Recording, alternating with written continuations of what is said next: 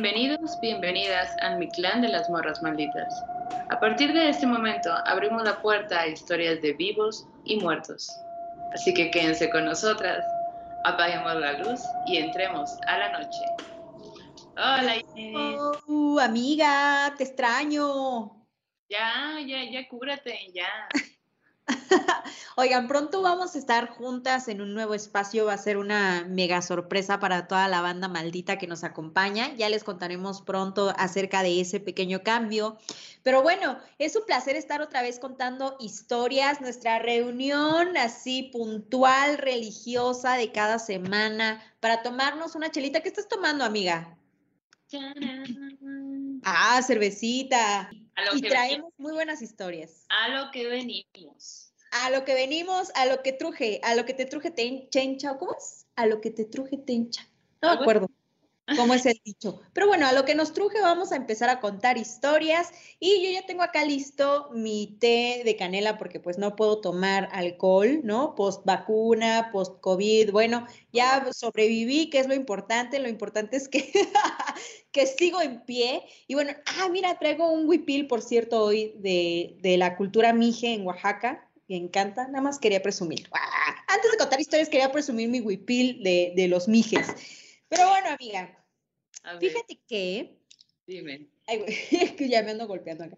Fíjate que tengo una historia que hace muchos programas que quería compartirte y compartirles a toda la banda que nos está escuchando desde sus casas. Y es una historia bien rara, güey. ¿Tú crees en las, en las coincidencias? ¿Crees que las cosas pasan porque tienen que pasar y porque estaban destinadas a, a pasar así? O sea, ¿crees en el destino y en las coincidencias em, como que en la, en la vida?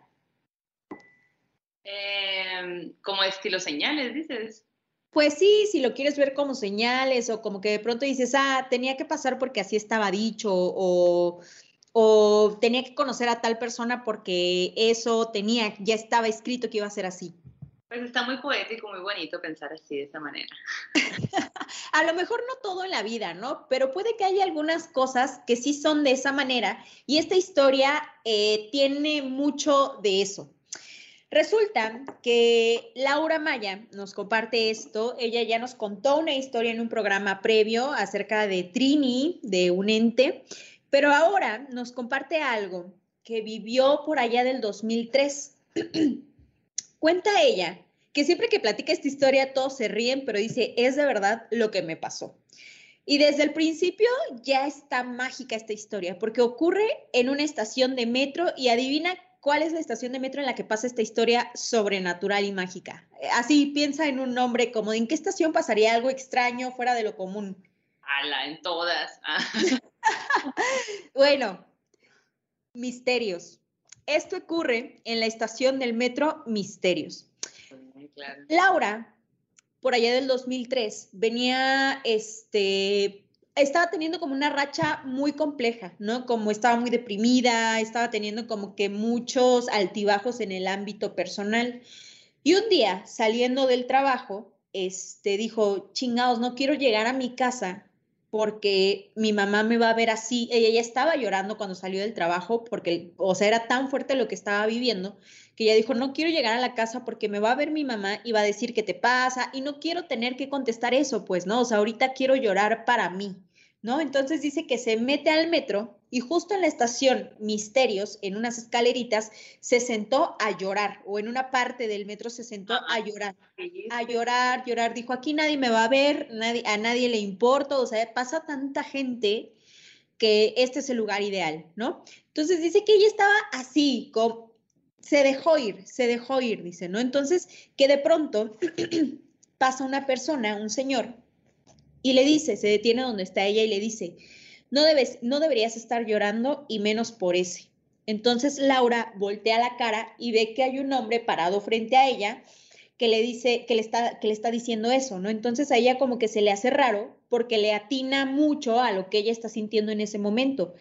Pero, pero también en ese momento recuerda que su hermana le había dicho, hey, si alguien te aborda en la calle o en cualquier lugar y te comenta así como de, ah, tú tienes algo por eso, como en este plan de querer hacerte una lectura de cartas o de decirte el futuro, ten mucho cuidado porque normalmente o puede que sean charlatanes que quieren sacarte lana, ¿no? Y, y como ven tu cara y tus reacciones y todo, pues se van guiando con eso, ¿no? Entonces dice que ella que cuando le dice a este señor eso, ella se queda, perdón, se queda como con cara lavada, ¿no? Así como que le dice, ¿qué, ¿de qué habla? Y el señor se le acerca y le dice, yo sé que tú no quieres llegar a tu casa porque no quieres que tu mamá te vea así y por eso estás llorando aquí, pero no te preocupes, le dijo, no te preocupes, las cosas pasan por algo, todo está escrito le dijo este señor. Todo está escrito.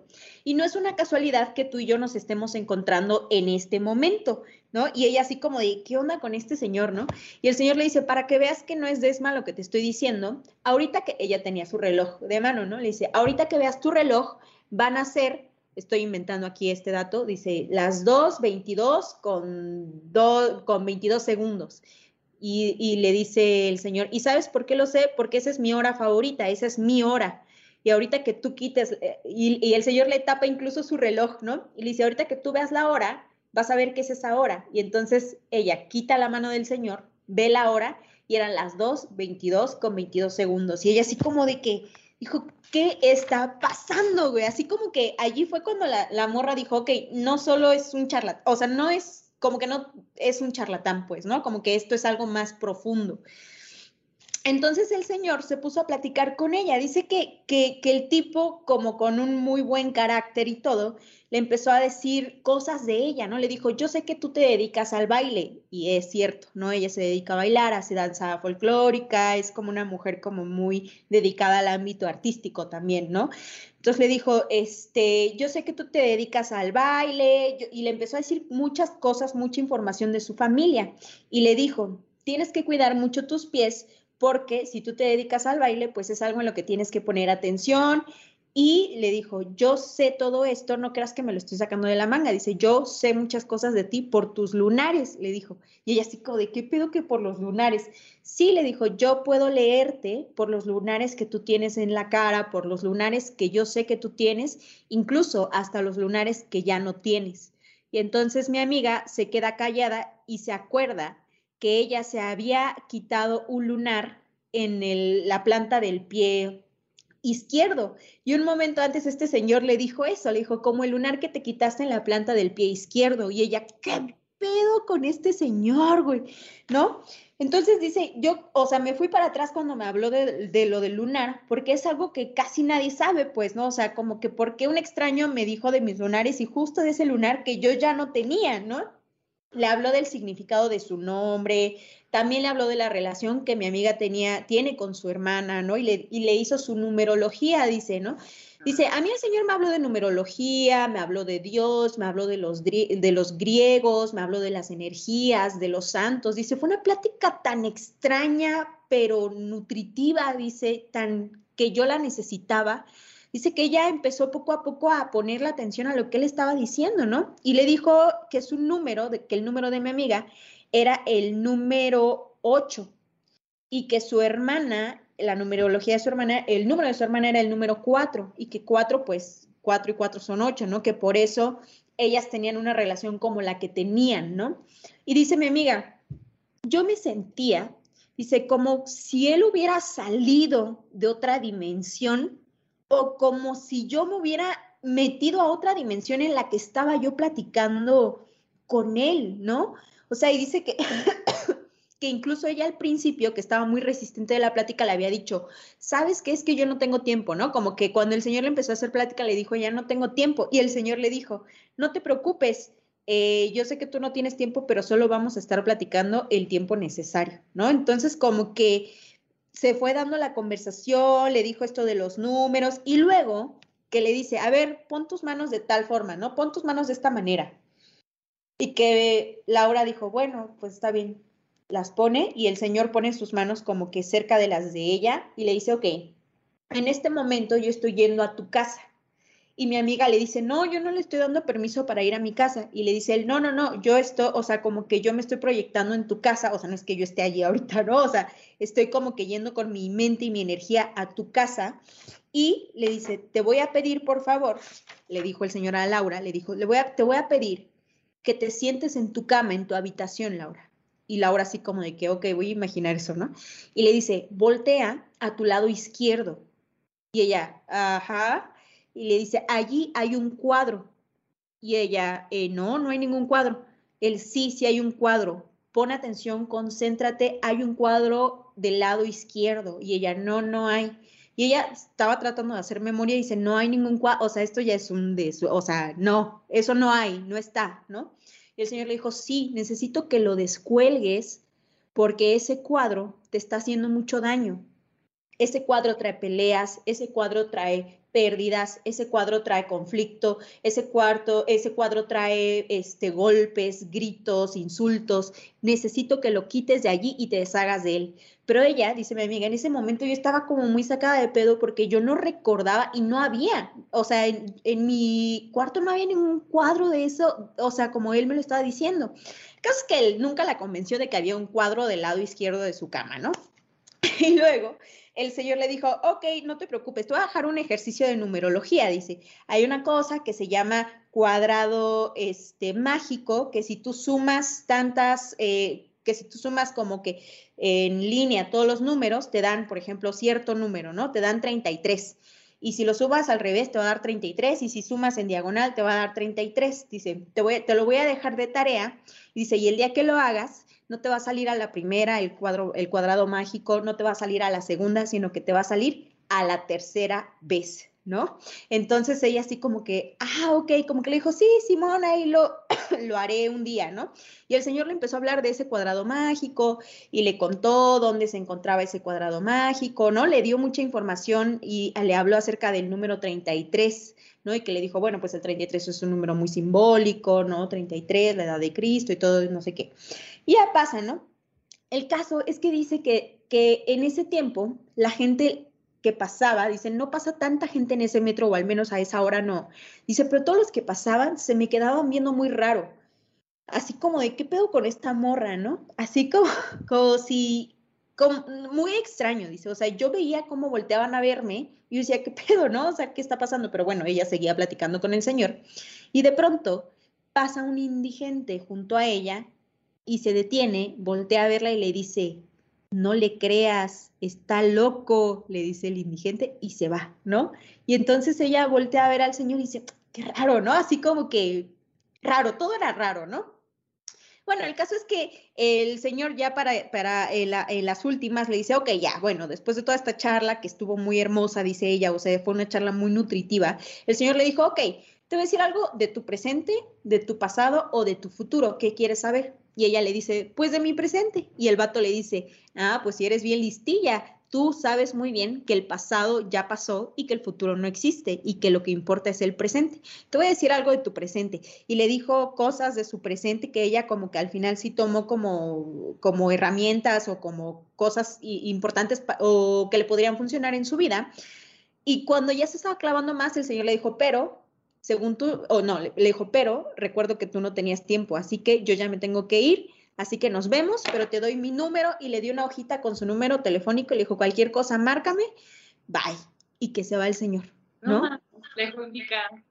Ajá, o sea, y entonces dice, yo estaba tan espantada, sacada de onda con lo que acababa de vivir y con toda la información que este hombre me dio de mi vida, con todos los consejos, la sabiduría que este señor estaba compartiendo conmigo en el Metro Misterios, que dice, lo que hice fue romper el número y lo tiré. O sea, ni siquiera vi su número, lo rompí el papelito y lo tiré. Y me fui a mi casa, no le platiqué a mi mamá porque me dio mucha vergüenza.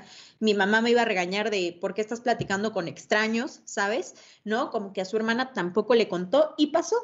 Pasó el tiempo y un año después, su hermana estaba en Barcelona de, cosas de estudios o no sé, bueno, estaba en Barcelona y su hermana le empezó a platicar acerca de la Sagrada Familia, esta iglesia que, es, que ha estado en construcción tantísimos años, creo que se va a acabar en 2026 de construir la Sagrada Familia, un proyecto de Gaudí, ¿no? Y dice la hermana que dice, no, y tiene muchos símbolos, por ejemplo, dice, hay un cuadrado, hay un cuadrado en muchas partes de la construcción que si tú sumas todos los números te da 33, eh, te da no sé qué, y Maya le dice, Laura Maya le dice, sí, te da 33. Y le empieza a contar, Laura se acuerda de lo que este señor le había platicado un año atrás y le dice, claro, es que mira, son números que si tú sumas así, así, te da este número 33 y bueno, 33 es la edad en la que murió Cristo, 3 es pues la Santísima Trinidad, ¿no? En el nombre del Padre, del Hijo y del Espíritu Santo, ¿no? Todo, eh, todo este significado, ¿no? Tan, tan importante del número 33 y del número 3, ¿no? Y la hermana le dice, ¿cómo es que sabes todo eso? Y ella, pues es que un señor, y le cuenta toda la historia y la hermana, no manches. Y en eso, Laura dice que agarra una hojita que tenía ahí en su cama y que se acuerda que el señor le dijo, no te va a salir el cuadro, el cuadrado mágico a la primera o a la segunda, te va a salir a la tercera e intenta hacerlo una primera vez, no le sale. Intenta hacer el cuadrado mágico una segunda, no le sale. Intenta hacerlo una tercera y le sale, Entonces ella así como de, ¡guau! ¿Qué pedo? ¿Qué está pasando, güey? ¿No? Y entonces el cuadrado mágico es este, que ustedes van a ver en este momento en la pantalla, que nos va a ayudar nuestro querido este, producer Roberto a ponerla. No sé si ya están viendo por ahí la imagen, pero bueno, usted la va a ver allí. Ese es el cuadrado mágico que está en la Sagrada Familia, ¿no? Eh, de ese cuadrado mágico le estaba hablando su hermana y de ese cuadrado mágico le había hablado este hombre un año atrás en el Metro Misterio. Luego, cuando está sentada en la cama y ve que le sale, se acuerda de la conversación y se acuerda de que cuando el hombre le había pedido poner sus manos, le dijo, voltea a la izquierda en tu habitación, ve a la pared, quita ese cuadro. Y entonces dice ella que voltea a la izquierda y ve que en la pared está colgado en efecto un cuadro, güey. Y que el cuadro es este cuadro que ustedes van a ver a continuación en las imágenes, ¿no? Y es este cuadro que se llama, eh, perdón, se llama La Piñata, que en realidad es un mural hecho en 1953 por Diego Rivera y que de hecho está en el Hospital Infantil de México, pero bueno, se han hecho muchas réplicas de este mural, ¿no? Entonces, ella tenía colgada en la pared una réplica de ese cuadro que usted está viendo en pantalla en este momento y se acordó de todo y sintió como su cuerpo así de ¡fum! ¿Sabes? Como que todo había conectado, todo había conectado. ¿Y qué dice? Que en efecto, ella nunca le había gustado ese cuadro. Ese cuadro había estado históricamente en su familia, en casa de su abuela, en casa de su mamá, como que con todas sus mudanzas ese cuadro los había acompañado y que ella desde que tenía memoria era un cuadro que no le gustaba, tan no le gustaba, tan mala vibra sentía de ese cuadro que lo había ignorado y olvidado pero que allí estaba en su habitación. Entonces le cuenta a su mamá en ese momento todo porque le hace un clic enorme y su mamá le dice, no manches, claro, este cuadro estuvo cuando me divorcié de tu papá, hubo golpe, y le empieza a contar la mamá cómo ese cuadro había acompañado a la familia en tragedias, en cosas horribles, ¿no? Y el cuadro dice, de hecho, que en la penúltima casa se había entrado una gotera o así, y, se había mojado el cuadro y que ya estaba todo pandeado y lo tenían ahí colgado todavía pandeado, ¿no? Entonces, que dice que lo desprendieron y se deshicieron de él. Y la mamá le dijo, el, ¿quién es ese hombre? Quiero hablar con él. Y que Laura le dice, pues, ay, mamá, es que tiré el número porque me dio mucha pena, que no sé qué. Y la mamá, no manches, Laura, ¿cómo es posible? Que no sé qué, que no sé cuál, ¿no? Y entonces dice ella que pues en realidad nunca volvió a saber de este hombre, ¿no? Pero que todas esas cosas que le dijo pasaron. Incluso dice, ahorita que te estoy contando esa historia que me la contó recientemente, me dijo, mi hermana está en Barcelona ahora viviendo allá, ¿no? Así como que te lo cuento y sigue habiendo como algo mágico en todo lo que te estoy contando, ¿no? Una conexión mágica, ¿no? Y dice que pues esa es la historia que le pasó en el Metro Misterios, que ella no sabe si fue un ángel, si fue un hombre como muy inteligente, un hombre de otra época, si ella incluso, o sea, cuando la gente volteaba a verla, era que ella estaba hablando sola, que nadie más podía ver con quién estaba hablando y el señor eh, sin hogar que pasó era el único que podía verlo, ¿no? Por eso le dijo, está loco, que no sé qué, o algo así, ¿no? ¿Qué te parece? ¿Qué les parece a ustedes en casa? Es como un, un, hoyo negro ahí en el, metro, güey, hay que ir a buscarlo. ¿A qué hora más o menos estaba? No sé, Gay, está increíble. O sea, a mí me parece una historia llena de magia y me gusta cómo se mezclan todos los elementos, ¿no? Religiosos, de números, ¿no? De fe, eh, pero de enseñanza, de los lunares, ¿no? Como que se me hizo como una mezcolanza de tantas cosas, pero no una mezcolanza fea, sino interesante, ¿no? O sea, al final todo era para sumarle a ella, ¿no? Como muy, muy raro, güey, muy, muy bonito. Está bonita, güey, está muy bonita. Lo que no está bonita es la historia que te voy a contar a, continuación. No, no manches. ¿Por qué? Porque, en este podcast contamos historias de miedo. Está bien, está bien, está bien. Y bueno, y bueno, de hecho que se te parezca, cuando me estás contando esa historia, o sea, yo decía, ¿yo qué hubiera hecho? O sea, la verdad es que, pues sí me gusta mucho creer en la magia y todo esto, pero vivo en la Ciudad de México, o sea, es como, si llega un vato en el metro y se, me, y se acerca, yo, o sea, como que por ende voy a hacerme un lado y me voy a alejar y me voy a llorar a otra parte, pues, ¿no? Y qué cool que ella se quedó, porque pues le trajo esta enseñanza. Pero supongo que también es una enseñanza de aprender a confiar, pero ay, es muy difícil en esa ciudad, la verdad.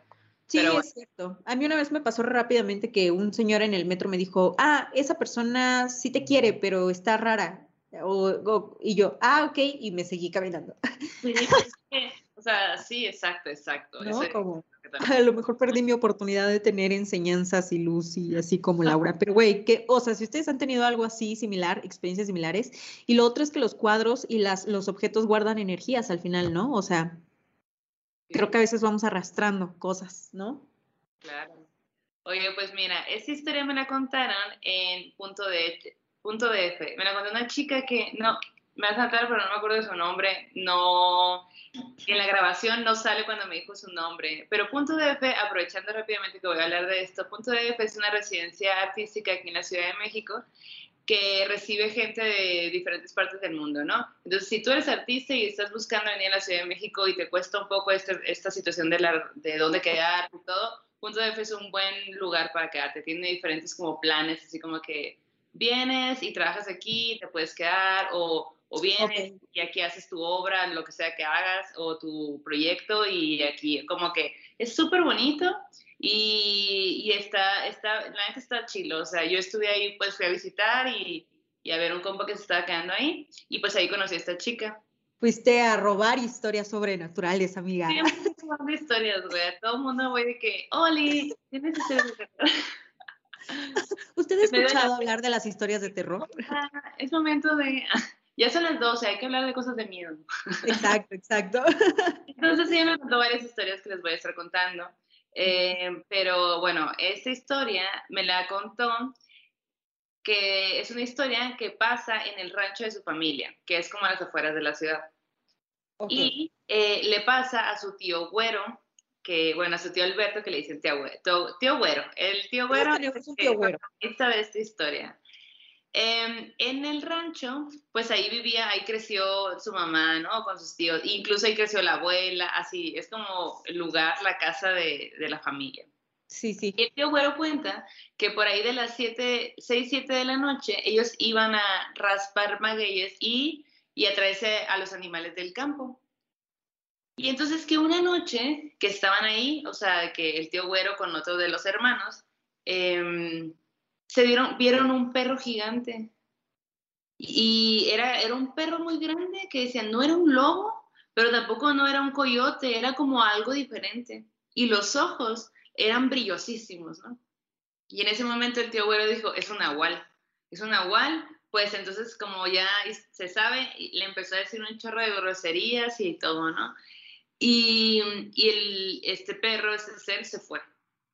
Y ya, bueno, eh, como que ellos se quedaron con la onda de, ay, pues, ¿qué onda con el Nahual, no? ¿Qué, o sea, ¿por qué o qué pedo? Y empezó a hacer memoria y hacía unos días se acababa de pelear con, con un vato en el bar, como que andaban subidos de copa los dos y pues vatos, ¿no? vatos de alcohol. Y en los 60 por allá. Entonces, este, se pelearon y pues ya, pues como que para él ahí había muerto, pero pues días después se encuentran a este, a este animal extraño en el, en, el, en el rancho, pues como en el bosque alrededor. Y pues ya como que dice, órale, pues qué loco. Unos días después de que eso sucedió, eh, se perdió un burro. Y ahí va el tío Güero con otro de los hermanos a buscar al burro. Y cuando según ellos lo habían encontrado, porque estaba como ahí en un lugarcito así en lo oscuro, eh, se, acerca y se da cuenta que es un animal, pero no es el burro, o sea, sí tiene como una, una cara de burro, pero no, no necesariamente que fuera un burro, era como algo parecido a un burro, pero como cuerpo de león. Y, y como que se, se, sorprenden, pues me imagino que ver un animal súper diferente a lo que estamos acostumbrados, pues que te saca de onda. Y lo siguiente que recuerdan es estar acostados en, en el piso y, o sea, como que, y tienen baba, baba en su cara, de cuenta, ¿no? Y el tío tiene un perro arriba de él, como jadeando y como, como, así como lastimándolo, pues, ¿no? Él cuenta que él quería moverse, pero su cuerpo no, no lo permitía, como si estuviera petrificado, pues, ¿no? Así como no podía. Y cuando por fin logra salirse de esa situación, empuja al perro, el perro se va, y él está todo lastimado, así tiene heridas y todo van a, la, a su casa y su mamá, la, o sea, la abuela de esa chica, pues dice que lo empieza a curar con, con medicina tradicional, que pues la medicina tradicional pues son hierbas, ¿no? Aquí un tecito, la, la, la, y le empieza a curar. Y a partir de esa noche y las siguientes noches, todas, todas, todas las noches había un perro gigante arriba en la colina viendo hacia el rancho. ¿Un qué? ¿Un qué? como un animal gigante, pues el mismo animal gigante ahí arriba de la colina viendo hacia, hacia el, rancho. Y entonces la familia se empieza a sacar de onda, pues porque pues es medio perturbador, ¿no? que te estén ahí pues observando. No manches. Y, y, la, y la mamá va y, bueno, bueno, sí, como que todos van y buscan al, al, hombre, porque pues era lo único que a él le hacía como de a lo mejor y es, sí es ese señor, porque fuera de esto no encuentro otro motivo por lo que haya un nahual por ahí este, acechándome, ¿no? Y van y buscan al hombre y que no lo encuentran. Es como si no hubiera existido, no está, no, no está en, el pueblo, no está. Ajá. Pues se sacan un montón de onda y la mamá va con el padre y, y el padre pues le cuenta la historia, ¿no? Y el padre le dice, ¿sabes qué? Ese nahual quiere muerto a tu hijo. Mm. Entonces tienen que tener mucho cuidado se deshacen del nahual o el nahual se va a deshacer de su hijo, ¿no? Y pues se asustan un chorro y dices, pues mira, te vas a llevar esta cal bendecida por mí en este momento, llévatela, te la vas a poner una cruz en los cuatro puntos, este, en los cuatro polos, ahí alrededor de, del rancho. Ajá. Y, y esto te va a proteger. Entonces cuenta que esa misma noche fueron y pusieron las cruces y que no solo llegó el, el, animal gigante que habían estado viendo noches anteriores que los acechaba, sino llegaron tres más y estaban ahí alrededor del, del, de la, del rancho y, y cuenta, eh, cuenta que pues todos estaban adentro de la casa y que veían, veían a un perro gigante que jadeaba y que tenía espuma blanca en el hocico, que los ojos eran muy brillosos, todos tenían mucho miedo, así pues, ¿no? Como que fue una noche muy aterradora el tío bueno, junto con los demás hermanos, pues ya como que bien sacados de onda, obviamente, consiguieron armas y se pusieron a disparar. Los nahuales salieron corriendo y ellos como que ahí se empoderaron y salieron tras de los nahuales. Van corriendo, eh, siguen disparando y ellos aseguran, o sea, el tío güero y otro de los tíos aseguran haberle dado a un nahual, cada uno por su lado, y haber visto cómo el nahual se caía cerca del río. Y entonces cuando siguen, sí, o sea, porque siguen corriendo para ver el cuerpo, no encuentran nada, ni el otro tío tampoco. No encuentran nada, ni rastros, nada, así buscan y buscan y no encuentran nada. Se van a dormir a su casa, al otro día en la mañana ya con, con luz, con todo eso, buscan y no hay ningún cuerpo, nada.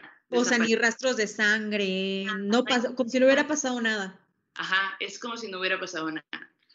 Y pues después de eso, nunca más volvió a acecharlos ningún animal. ¡Qué loco! Bueno. O sea, como que entiendo que las cruces de cal como que no ayudaron mucho a la situación. Bueno, ellos dicen que cuando pusieron las cruces, los perros, bueno, los seres, los nahuales, este, era como si no, como si fueras un campo protector alrededor del rancho y no pasaban al rancho. Pero, seguían acechando. Ajá, ajá, ajá, pero seguían ahí acechando, ¿no? Y ahora no era uno que era el que siempre estaba, sino eran varios. Y eso volvía más tenebroso toda la situación. qué loco, güey, tan fácil que hubiera sido, güey, pues ya, o sea, vamos a hablarlo, ¿no? O sea, como, vámonos por una chela, ¿no? Nos... Te le invito. Exacto, ¿no? O sea, si te ofendí, pues te invito a una chelita, lo arreglamos, ¿no? Y pues ya, seguimos adelante.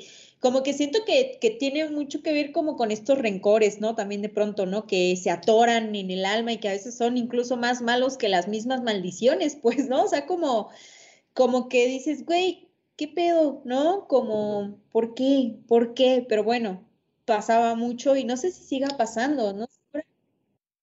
Seguro sigue Seguramente sí, seguramente sí. Ustedes si tienen más historias con Aguales, cuéntenoslas, compártanlas y hacemos una pequeñísima pausa para pedirle que se suscriba a este podcast, que lo comparta con sus amigos, que lo mande a sus amigos y enemigos. No manden Aguales, manden el podcast de las morras malditas para que más gente nos conozca. malditas por todos lados, por favor. Ayúdenos a crecer en este canal.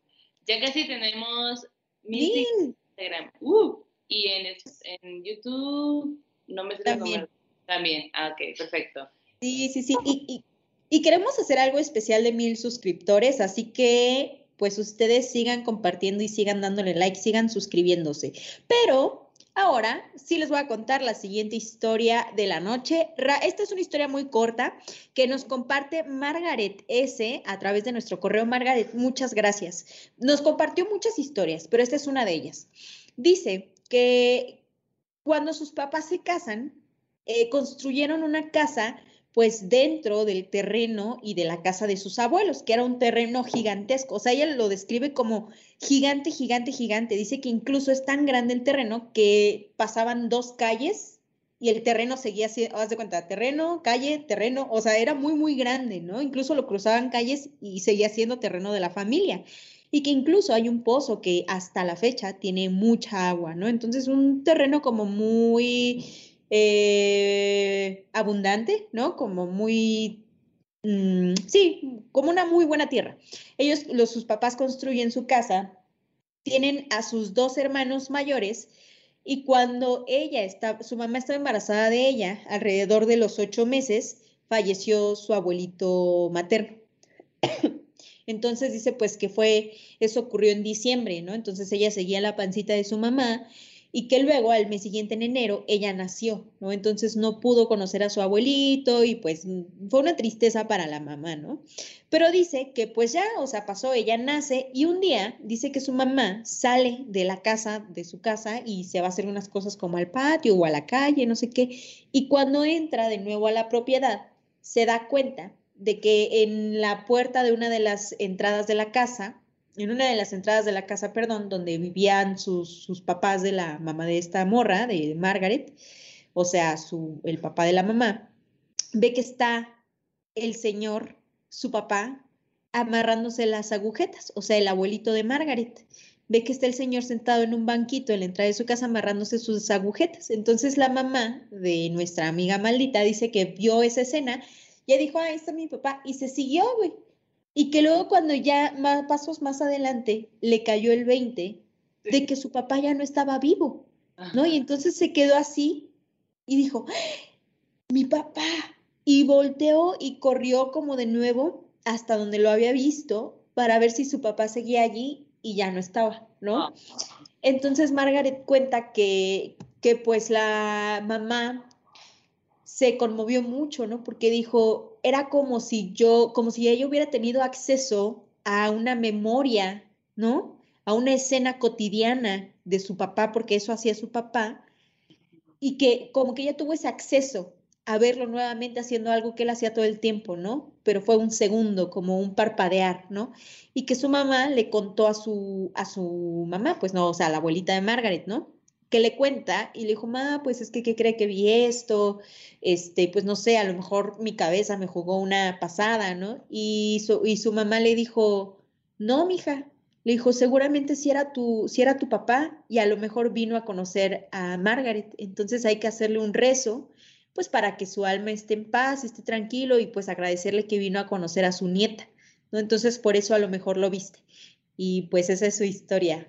¿Tú crees? muy bonita, qué lindo, sí. sí, sí, sí, ¿no? Como qué bonito eso de, ah, ahí está. Sí, cuando aparecen así pequeños guiños, ¿no? Exacto, exacto. Oye, pues bueno, esa es su historia. Está linda. Muchas gracias por mandarnos su historia. Oye, y este, pues yo te voy a contar, yo no traigo ninguna historia bonita. El día de hoy no hay historias bonitas para mí. Hoy, eh, hoy andas, eh, ah, mira, hoy andas tú como muy de negro y yo muy luz. Ajá. Siempre, güey, siempre andamos así, qué bárbaro. El yin y yang. A ver, échala pues. Ya voy a comprar ropa blanca. Esta historia nos las mandó eh, Bam Rascon, es un amigo mío que yo conocí en Hermosillo, pero él es de Guaymas. Y, justo nos cuenta esa historia que a mí me sorprendió mucho porque yo no sabía ninguna historia de Guaymas y está bien buena.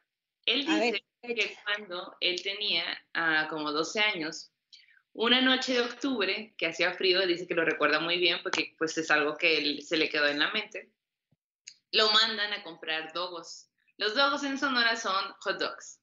Entonces, eh, esos gigantes deliciosos y pues bueno, lo mandaron a, comprar la cena, pues, ¿no? De que vete por tantos dogos.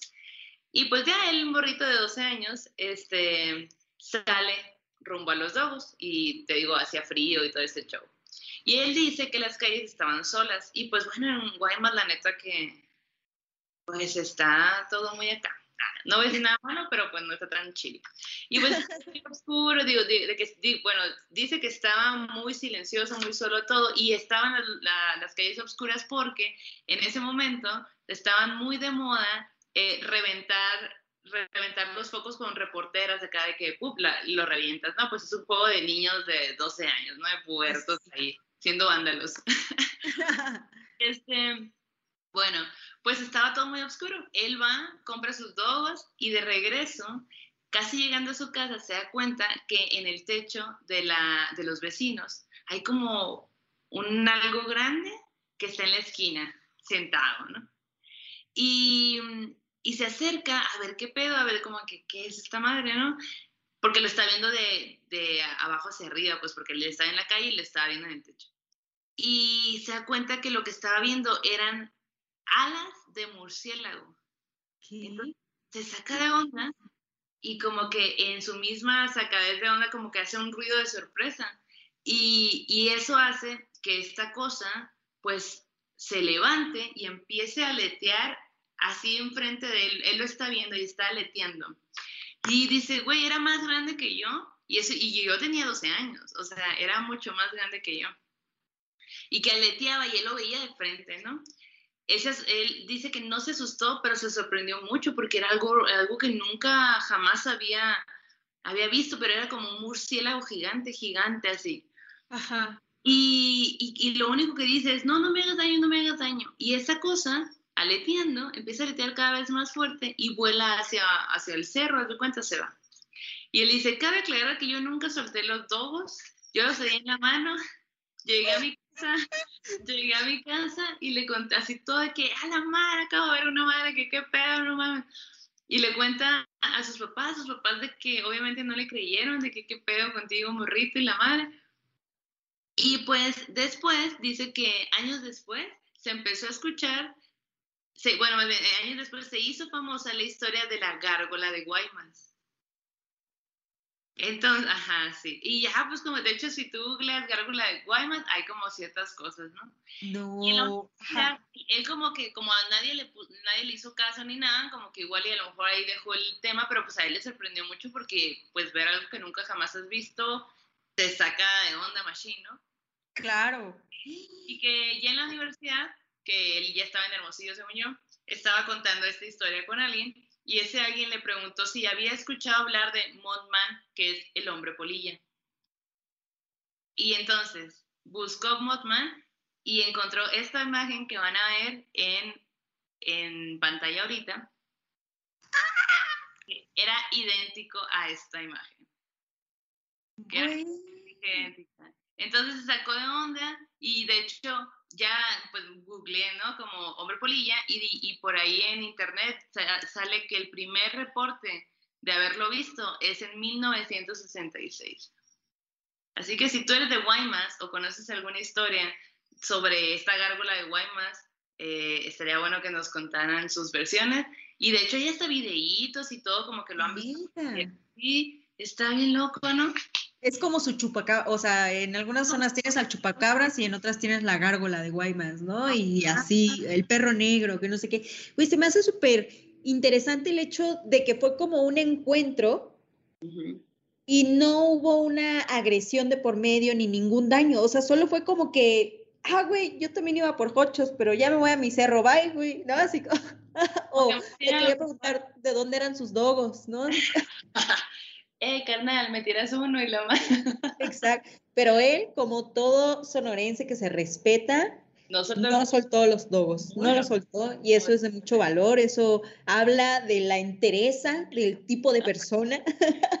pero qué chido, o sea, y me gusta eso, ¿no? Que se encontraron, pero, o sea, me gusta, en estos momentos cuando la gente nos cuenta eso, me gustaría tener acceso a sus mentes y a sus recuerdos, güey, para decir, no mames, es eso lo que viste, güey, y no, y ver la escena y acá, no manches, qué tesoro. Sí, sí, sí, sí, sí, sí, sí. Me encanta, me encanta esa historia. Pues muchas gracias. Y sí, si tienen más historias o versiones acerca de este tema, pues que nos las compartan, que nos hablen al respecto. Y morrasmalditas.com, mándenos allí sus historias. Me gustó, me gustó mucho la historia. Y voy a conservar esa imagen que nos compartió acá de que, por si acaso, por si las flies. Por si lo vuelves a ver.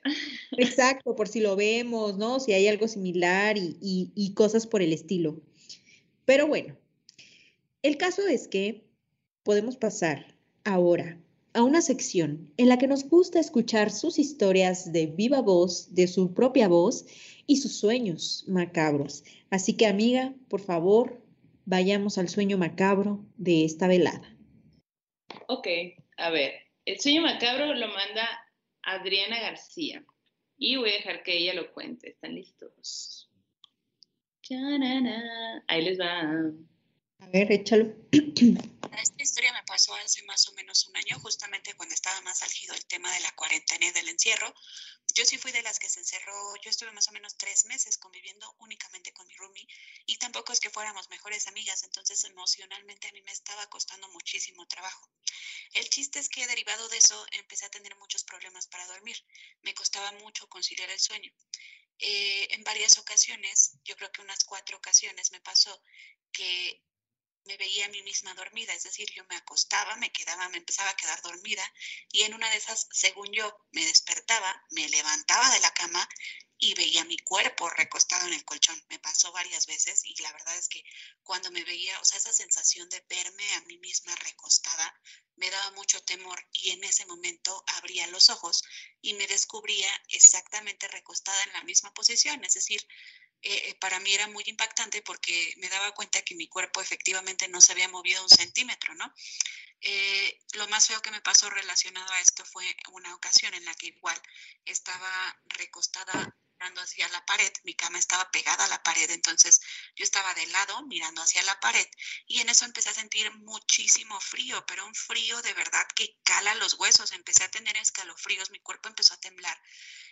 Raro porque además en junio, julio, pues la Ciudad de México es muy calurosa, todo el mundo lo sabe, no son meses fríos. Entonces empecé a tener un frío impresionante, me jalé la cobija para, para taparme. Yo estaba en este punto en el que sabes que ya te estás quedando dormida, pero hay una parte de ti consciente.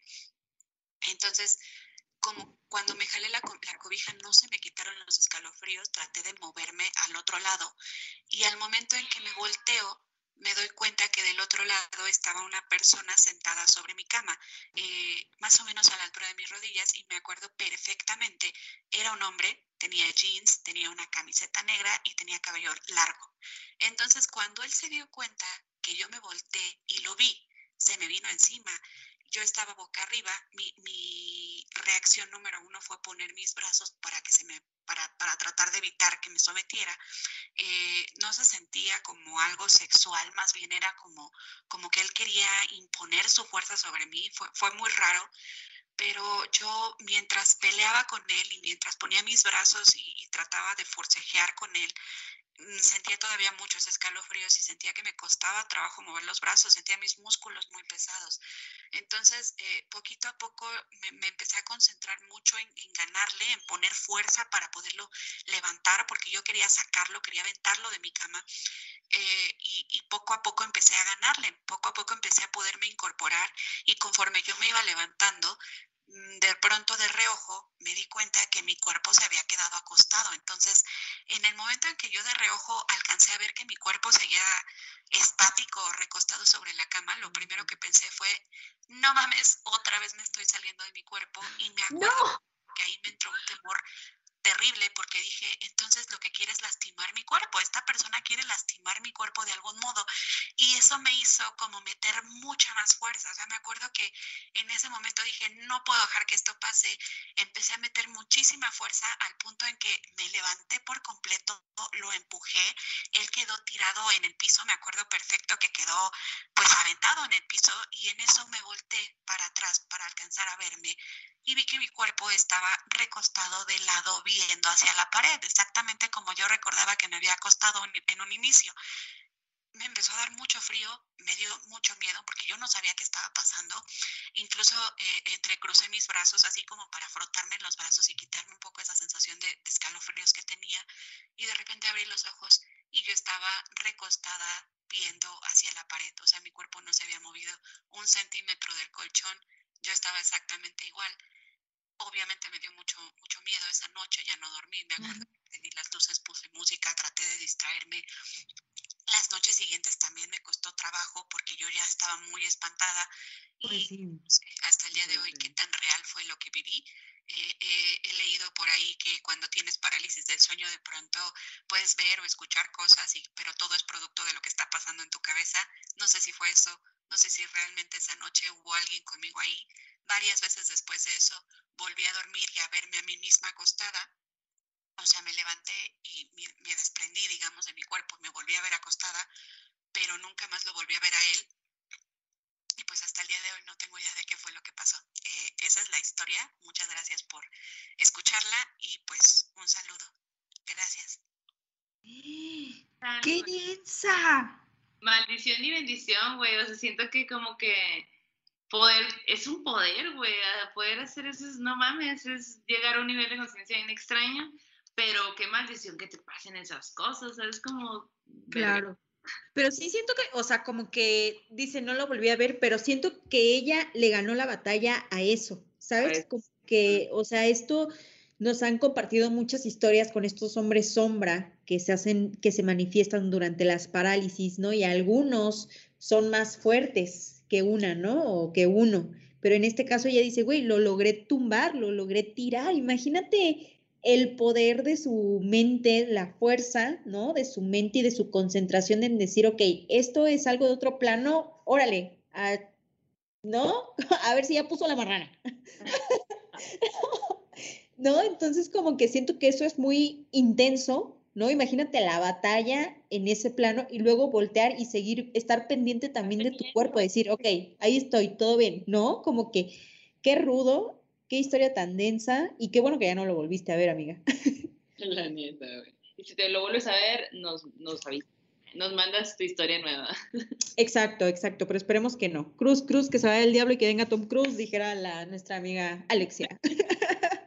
Oye, y en el terror en corto, también tenemos una historia contada por quien la vivió, bueno, no quien la vivió, sino quien, quien nos comparte la historia, que es nuestra amiga Abigail de Green Coven, que ella nos mandó una velita hermosa hace un tiempo, ¿no? Que ya nos la acabamos, ¿no? Está hermosa, vayan a su página Green Coven, donde pueden ver unas velas increíbles. Pero bueno, ella, pues no solamente hace velas maravillosas, sino que pues también tiene otro trabajo este, en las oficinas del IMSS. Eh, entonces dice que ella, pues, igual, justo cosas de pandemia.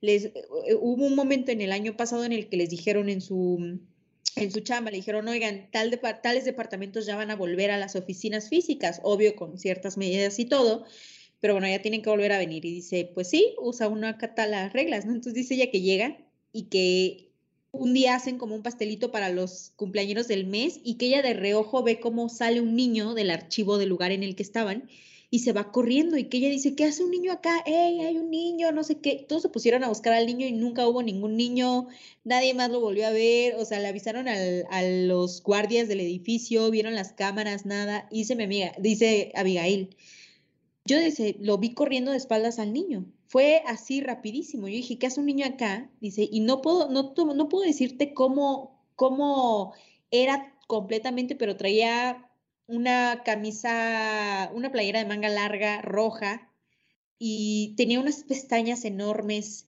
y tenía un pantalón de mezclilla y ya. Entonces dice que a partir de entonces le dicen, como que todos en su oficina dicen, ah, la que ve fantasmas, que no sé qué. Pero además ella dice, güey, esas oficinas dicen nada que ver con el hospital, o sea, estar en otro lugar, es un terreno nuevo, un edificio nuevo. ¿Qué hacía un niño fantasma allí? Pero bueno, X. Esto solo es preámbulo para, para contarte lo que ella nos platicó, que fue muy trágico, no, no muy trágico, sino que hablando acerca de este tema de, de las cosas de los hospitales y eso, pues ella tiene una historia que nos comparte a continuación y vamos a escucharla. Sí, o sea, este, hay otra historia, pues a mí no me pasó. Es algo que siempre se cuenta si trabajas en el hospital. Cuando eres trabajador te hacen rotar en varias unidades tanto como en las clínicas, el hospital o ya en las áreas administrativas. En las áreas administrativas. Y en el hospital, pues hay muchas historias, pero hay una en general que siempre se platica. A mí me la contó mi mamá y eso yo mucho tiempo antes de haber entrado, o sea, mi mamá era enfermera, que es jubilada, y me había contado que en el estacionamiento siempre se veía una a una enfermera cruzarlo para meterse este, por unos túneles que, te llevan al hospital, que es parte de donde van las ambulancias o cuando entran los carros eh, funerarios. Y ella me había contado que pues era una trabajadora que ella le tocó conocer. Este, ya obviamente cuando yo entro a trabajar ahí, eh, corroboró la, la, historia porque dije, voy a preguntar, dije, no pierdo nada. Y sí, resulta que mucha gente la conoció. Em, era una señora, yo creo que esta historia pasó como en los noventas. Ella era una, una jefa de enfermeras que salía con, este, con otro doctor, se casaron, tuvieron hijos, pero pues en el instituto la verdad tenemos la fama muy fea de que pues siempre hay relaciones extramatrimoniales, ¿no? Y pues esta no fue una excepción. Se relaciona con otro, otro enfermero y pues todo el mundo se dio cuenta, el esposo trabajaba ahí también y ella sí deja a su pareja y a sus hijos por quedarse con este, este señor. Y lo contrario de él fue que pues dijo que no, que él no lo iba a hacer y que pues ya se acababa todo. Y todos los que me, que me platicaron su versión me decían que era una señora muy guapa, que siempre estaba arreglada, que no era bonita, que era muy guapa. Y que una vez que terminó la relación con este señor, ella lleva, pues se le notaba el descuido en su apariencia, ella llegaba tarde, adelgazó mucho y siempre hacía escenas de que siempre le marcaba para decirle que se iba a suicidar y el otro iba y salía corriendo. Entonces, en una de esas ocasiones, porque decían que era muy constante que hiciera eso, Em, le dijo, voy a estar en el estacionamiento y me voy, a, me voy a suicidar. Y ahora el señor no le hizo caso. Pues resulta que ahora sí, sí lo, come, sí lo logró. Este, al ser enfermera tuvo acceso a, a los medicamentos y se inyectó algo y pues ahí quedó. Pero ella lo hizo creyendo que iba a ir el, el señor para rescatarla, ¿no? Como ya lo habían hecho en otras ocasiones. En esta vez, pues sí, ya se quedó y falleció en el estacionamiento. Entonces, hasta la fecha se cuenta que la hacer el recorrido del estacionamiento de trabajadores para meterse al hospital. La han visto guardias, la han visto trabajadores y siempre cuentan el mismo recorrido que ya cuando entra al hospital se mete a los lockers donde están las, las enfermeras. Y mi mamá sí me llegó a contar que a veces se golpeaban este, entre los mismos lockers y ella nada más, o sea, era muy común que dijeran el nombre de ella de, oye, ya, contrólate. Y se dejaba escuchar el sonido. Y si pasas por ese, ese, el vestidor de las enfermeras está, de hecho está por la entrada de, de urgencias. Bueno, donde antes era urgencias, ahora es la entrada al auditorio. Este está, está esa entrada y a mano izquierda está el vestidor y ya está el, el comedor y sí se siente raro, o sea, sí está como que muy pesado a esa parte. ¿Cómo ves? Gran historia. Como, como la que nos, o sea, como lo que nos contabas de la planchada, pues, ¿no? Es como una historia similar, ¿no? Y, y qué triste que esta decadencia, ¿no? Que a veces nos producen las relaciones amorosas, ¿no? Que son tan intensas, ¿no? Que a veces nos salen como una espera que, que uno se apaga, ¿no? Que uno se va en picada, ¿no? Y que a veces sales adelante y otras, como en el caso de esta mujer, pues no. Y su alma queda penando. Ay, no, hay que procurar no penar cuando nos muramos. la chingada los patos. Yo sí voy a venir a jalarte los pies cuando ah, yo me muera. Ajá. Yo, yo sí me hago fantasma, sería fantasma cabrón acá. Que te prendo el agua fría cuando cuando caliente acá. Te destapo en la noche. La bomba del agua. no manches, no. Un chingo de para que te levantes a media. Sí, güey, yo sería. yo no sé, ya les contaré cuando sea cuando me toque ser fantasma, digo, dentro de mil años ya les contaré qué tipo de fantasma soy. Ahí me, me manifestaré. Manifiéstate, está bien. Yo no manifestar. Oye, amiga, y en el arte terror de esta noche, ¿qué nos traes? Ando muy viendo pelis, entonces les traigo, les traigo una trilogía la que está en Netflix, la trilogía de la calle del terror. Ajá. Muy de moda, este, está, está buena. Em, es dirigida por una mujer maldita que es Lee Janiak y está basada en la saga de libros de Fear Street de R. Strand o algo así se pronuncia. Y bueno, la parte 1 es Calle del Terror 1994, la 2 es 1978 y la 3 es 1666. Y pues es, tiene más o menos el estilo de historias de historias de terror para contar en la oscuridad, como esta, esta onda, ¿no? Ok. Y trata, eh, no les voy a spamear nada, eh, bueno, las primeras dos películas ya salieron, la tercera sale este viernes, para que la vean, ahí está en Netflix, eh, y pues trata de, de un pueblo que se llama Shady Side, que está en Ohio, y que tiene una maldición que persigue al pueblo. Y como persigue al pueblo, persigue a todos los habitantes del pueblo. Entonces, la trama va en esta historia, ¿no? O sea, en, tratar de descubrir por qué hay esa maldición, cómo salir de ella, y pues los personajes ruedan alrededor de todo esto. Está buena, está extraña. O sea, yo como que el domingo justo me puse así de, ah, voy a ver pelis, em, y como que me llamó la atención, la vi, y empieza muy teen, así como muy como una especie de, yo como que luego, luego lo relacioné con Stranger Things, así como pues como una serie de niños, o sea, como no niños, sino como adolescentes, como más o menos ciertos temas, y como que dije, ah, ok, está teen, está como para ese, ese, esa gente. Pero luego, cada vez se empieza a poner bien gore, se empieza a poner súper gore, así que cuchillazos y gente. Ajá, ¿qué pedo, güey? O sea, como que se, se pone extraña. Bueno, digo, eh, se pone padre, pues, ¿no? Pero como que yo esperaba otra cosa. Me, eh, mucho tiempo me estuvo dando la peli eso que, que yo dije, ah, pues bueno, ok, está Tim, y luego de repente, ¡pum! Gore. a ver cómo está la 3. Yo digo que, ah, como, pues me aventé la 1 y la 2, y pues sí fue increciendo, ¿no? O sea, como que cada vez se ponía más y más y más y más, y yo, yo espero que la 3 pues también esté, esté buena. Así que esa es mi recomendación del terror, ojalá la puedan ver, está fácil de encontrar, o sea, la gente que tiene Netflix, pues ahí la pueden encontrar.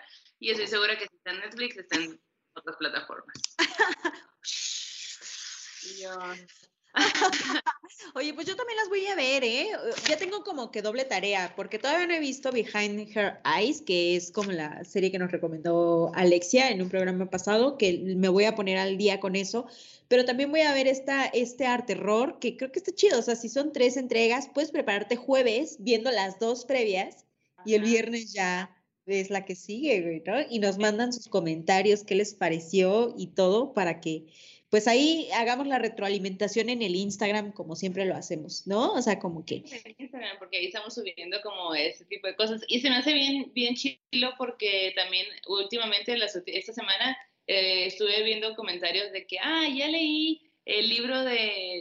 Mariana Enríquez. Ajá, sí, eso se me hace súper cool, la neta eh, se me hace súper cool que lean, me gusta mucho que la gente lea y se me hace súper cool que no es un libro, o sea, si no te gusta tanto, tanto leer, pues a lo mejor dices, ay, no mames, está bien grueso este libro, pero pues hay gente leyéndole y se me hace increíble, la neta, eso. Y ya por ahí nos dijeron que van a sacar una peli de, de esta, de esa escritora, de, un, de uno de los libros de esa escritora. Entonces ahí, cuando, en cuanto salgan, la, la ve, hay que verla para que también entre aquí en nuestro arte terror. Sí, qué chingón, qué chingón, güey. Y les voy a subir al Instagram como recomendación que da miedo rápidamente. No solo las imágenes de, las, de la primera historia del Metro Misterios, pero, sino también otra, otra imagen, un cuadro, güey, que está muy chido, que vale la pena que la, que la banda lo vea, porque tiene todo que ver con la primera historia que compartimos esta noche, que es de Alberto Durero, güey.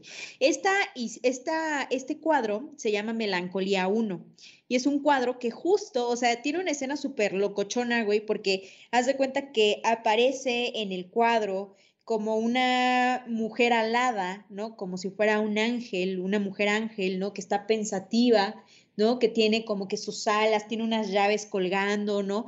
En el fondo aparece un cuadrado mágico, güey, como, como el de la, de la historia del metro, del metro Misterios, güey. Entonces aparece un cuadrado mágico, pero este cuadrado mágico no da 33 como el de la Sagrada Familia, sino da 34. Y bueno, nada más les repito, los cuadrados mágicos son estos que por donde le sumes, ¿no? sé que son cuadrados que por donde le sumes en diagonal, vertical, horizontal, siempre te va a dar el mismo número, ¿no? Entonces al fondo aparece ese cuadrado mágico, pero aparece también que estos como querubines, que son estos niñitos desnudos, ¿no? Que, que son como la conexión entre dos mundos, ¿no? Entonces como que es un cuadro muy simbólico y fue hecho en 1514, güey. Imagínate, o sea, la Sagrada Familia pues se empezó a construir pues tiempo después, ¿no? Pero este cuadro se dice que es el primero que tiene un cuadrado mágico eh, en Europa, ¿no? Entonces, que es ese artista que lo suma y que hace este cuadrado mágico y que lo pone en un, en un, en un cuadro, ¿no? Entonces, pues ahí se los voy a compartir para que lo vean y para que vean pues también el de la Sagrada Familia, que es una foto que tomé cuando visité Barcelona hace mil años, entonces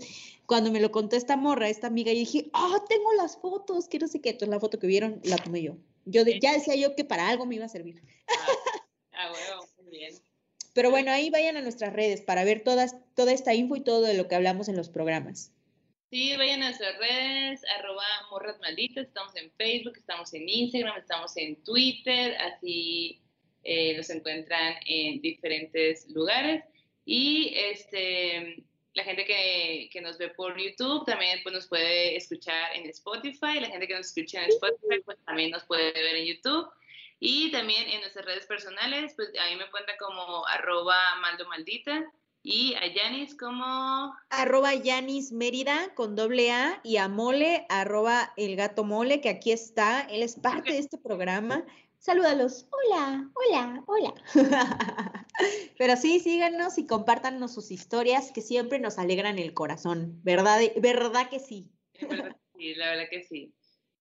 Oigan, y pues ya, ya es hora de cerrar este círculo, amiga. Creo que hemos tenido historias muy variadas de nahuales, de hombres, este, polilla eh, o gárgolas, que está súper hermosa esa historia. A mí me pareció hermosa, la verdad. ¿Qué piensas, Molito dice que le gustó también.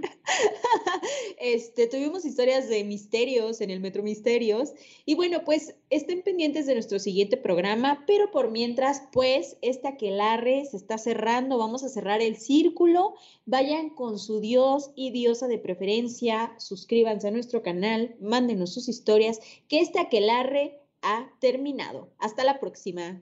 Adiós, adiós, adiós. Molito. ¿Quieres regalar más que flores este Día de las Madres? The Home Depot te da una idea. Pasa más tiempo con mamá plantando flores coloridas, con macetas y tierra de primera calidad para realzar su jardín. Así sentirá que es su día todos los días. Llévate tierra para macetas Bigoro por solo $8.97 y crece plantas fuertes y saludables dentro y fuera de casa. Recoge en tienda y sigue cultivando más momentos con mamá en The Home Depot. Haces más, logras más. Más detalles en homedepot.com diagonal delivery.